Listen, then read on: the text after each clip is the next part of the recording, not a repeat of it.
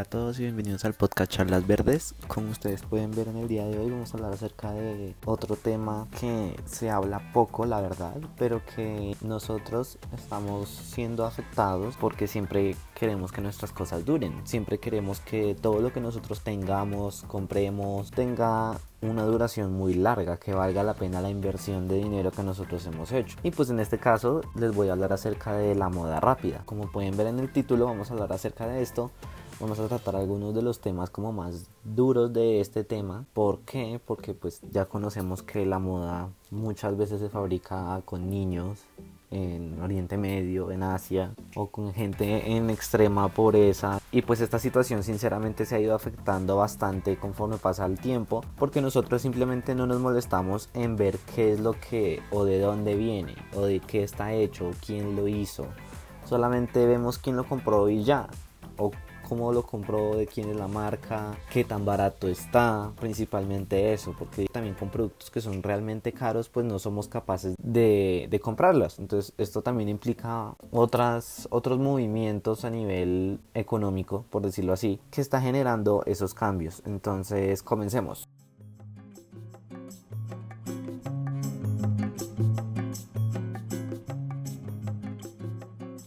Y bueno, para poder comenzar bien el tema, tenemos que explicar pues qué es eso de moda rápida. Y pues ya lo conocemos, la moda rápida a grandes rasgos es una tendencia que se ha estado llevando de la moda en la que se quiere llevar lo más rápido posible esas últimas tendencias de las grandes marcas a la gente del común, a nuestra a nosotros. ¿De qué manera? Pues en este caso se empiezan a sacrificar muchas cosas, como primero la, la durabilidad o la calidad de las prendas que tienen que ser cada vez menos duraderas para que la gente siga comprando más rápido la próxima tendencia, también que tienen que ser a un coste muy bajo, ya que evidentemente si no lo venden rápido pues se va a pasar de moda y nadie lo va a querer comprar. Entonces esto de bajar el precio de alguna manera siempre está afectando a las personas. ¿A qué personas? A nosotros no porque nosotros no estamos incluidos en esa línea de producción que se tiene, sino se incluyen son a las personas que están trabajando en las grandes fábricas de Medio Oriente, que están allá en Etiopía, que están en Bangladesh, que están en Vietnam. Todas esas personas que están allá están trabajando por un salario miserable, muy poco, la verdad es que sí, es bastante bajo el salario que ellos tienen, a costa de que cuando se venda, la prenda termina vendiéndose como tres veces más.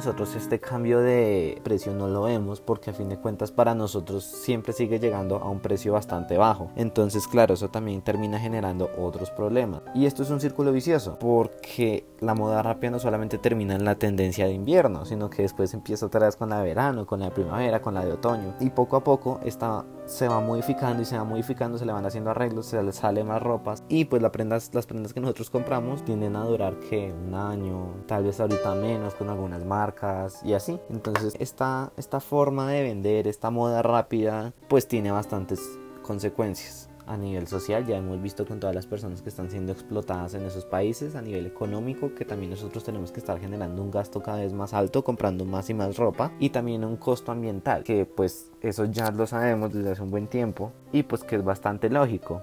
Nosotros sabemos que el estar produciendo ropa genera muchos, muchos, muchos, muchos desperdicios de químicos, de tintes, también se requiere de muchísima agua para poder hacer los procesos de, pintado de las prendas, de, de, toda esta situación. Y pues digamos que no hay una forma todavía concreta para poder reutilizar esa ropa que ya se haya usado. Hay grandes empresas como por ejemplo HM o HM, como les parezca mejor entenderlo, que pues tienen ciertas políticas de, de retorno de prendas para poder reciclarlas o reutilizarlas en otras prendas.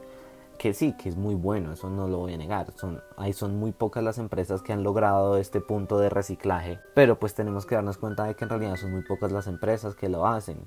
Mientras que son un montón, muchísimas otras las que aún así siguen usando este modelo de moda rápida. Que si bien a nosotros nos gusta, porque siempre estamos, por decirlo así, entre comillas, a la vanguardia, también nos afecta. ¿En qué sentido? Pues digamos que socialmente hablando nosotros siempre vamos a estar atrás de la moda. Nunca vamos a estar a la moda porque la moda pasa muy rápido y nosotros nunca estamos a tiempo para tener. ¿Qué es lo otro? pues la ropa se deteriora muchísimo más rápido. Nosotros estamos cada vez gastando más y más y más ropa, digo, más y más dinero y la ropa también se está gastando así de rápido. Entonces tampoco es que tengamos una base sólida para poder tener nuestra ropa. Todos estos, estos pequeños avances pues están siendo causados es por el modelo de consumo que tenemos ahora. Si bien antes digamos en la historia de la moda por decirlo así esta situación no se veía las grandes marcas o sí las grandes marcas se preocupaban era por entregar los productos de lujo y las otras marcas iban como por su lado haciendo sus cosas y pues sí, obviamente ligadas a las marcas de lujo, pero no intentando perseguirlas, por decirlo así.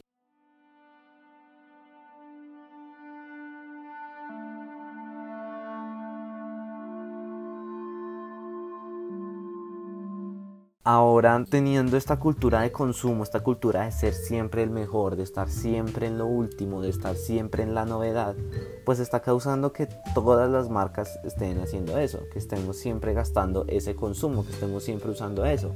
Entonces, claro, eso genera muchísimos gastos, muchísimos, como les decía, problemas ambientales que nosotros en principio no lo vemos, porque es que los problemas ambientales se generan es allá en las fábricas. Ya se conoce varios ríos de China que son famosos porque cada vez que sale la temporada, no me acuerdo, creo, creo que es la de otoño, que usan mucho color, pues como colores tierra, rojos y así. los ríos se tiñen de ese color y evidentemente eso está lleno de cromo 6, o sea, una toxicidad impresionante pero pues a nadie le importa porque lo que genera más dinero pues es generar la prenda que limpiar el río. Entonces, pues es, bueno, sí, ahora muchas veces, o prácticamente en todos lados, siempre se ve eso del costo-beneficio. Y digamos que ahorita el costo es muy alto para arreglar un río, pero pues el beneficio en el mediano y corto plazo pues no es muy grande. En el largo plazo evidentemente sí, siempre va a haber un beneficio por estar recuperando ríos, por estar recuperando ecosistemas, pero pues el problema es que por ahora el costo es demasiado alto y pues a la gente solamente le importa es el dinero, no les importa lo que pueda pasar a futuro. Entonces digamos que por eso es que todavía se, se generan estos niveles de contaminación tan altos con todas las producciones antrópicas que tenemos o todas las antrópicas se refiere a humano, entonces todo lo que nosotros, todas nuestras actividades que estamos generando.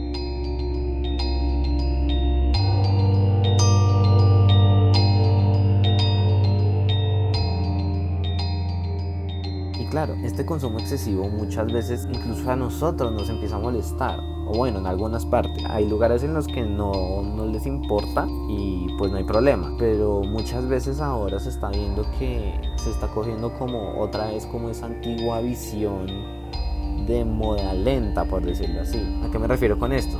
Y es que claro, veamos la situación es que no me acuerdo muy bien. Yo vi un video de una empresa, creo que se llamaba Uniqlo. Esta empresa de ropa, que creo que si no me equivoco es China, o bueno, de Asia prácticamente, no me acuerdo muy bien, está haciendo que o está haciendo retornar la famosa moda lenta. ¿A qué se refiere la moda lenta? Y pues esta moda lenta se refiere en generar prendas que son de buena calidad, de larga duración y que no son, por decirlo así, completamente seguidores de la última moda. ¿A qué me refiero con esto? Y es que claro, digamos, este tipo de ropa que esas empresas producen, o bueno, no solamente Uniqlo, creo que sí se llama Uniqlo, también están generando o están buscando que estas prendas sean duraderas, no solamente por la calidad, sino también que sean duraderas porque no son dependientes de la moda. O sea, digamos, una prenda la pueden diseñar de tal manera que pueda seguir ciertos parámetros de la moda que está pasando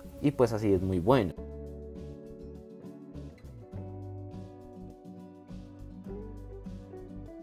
Entonces, claro, esa es la situación.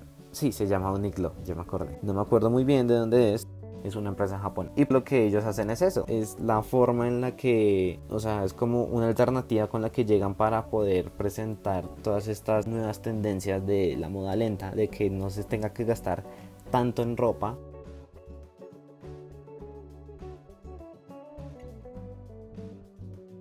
Pues esta situación es bastante buena, es bastante interesante, es bastante llamativa, evidentemente. También yo estaba leyendo hace un par de semanas, digamos que por haber leído ese artículo se me ocurrió este podcast o hablar de este tema de la BBC, de BBC Mundo, News Mundo, para que me, para que me entiendan, que habla acerca de el precio de comprar ropa barata. En realidad, como yo les venía diciendo, los que terminamos viendo el precio de comprar ropa barata no somos nosotros, son las otras personas, son las personas que la están fabricando, que cada vez les bajan más los salarios y en general están sufriendo cada vez más. Que sí, que los, que los recursos humanos, que toda esta situación, pero pues la realidad es que no es así.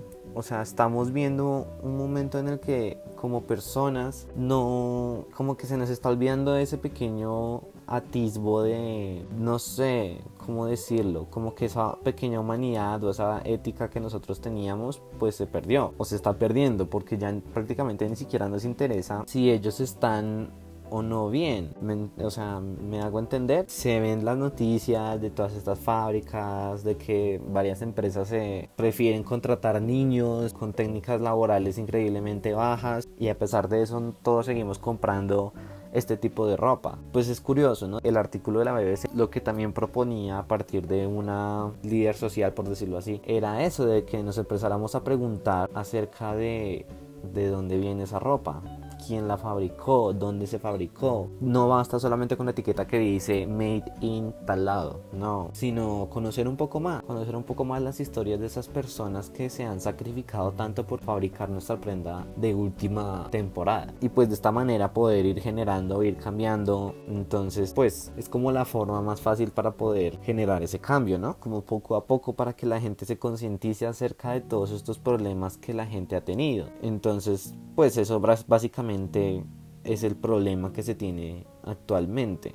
Evidentemente hay muchas estadísticas que muestran que todas las, o bueno, todos los países ahora están consumiendo muchísima más ropa que es lo que fue hace, hace 20, 30 años. Y ustedes lo pueden preguntar si tienen familiares de ya de alta edad, que ya sean abuelitos o a sus abuelos, pregúntenles ellos cuánta ropa tenían. Y ahora miren nosotros cuánta ropa tenemos y cuánta ropa gastamos y cuánta ropa dejamos de usar porque sí o porque sí, porque sí.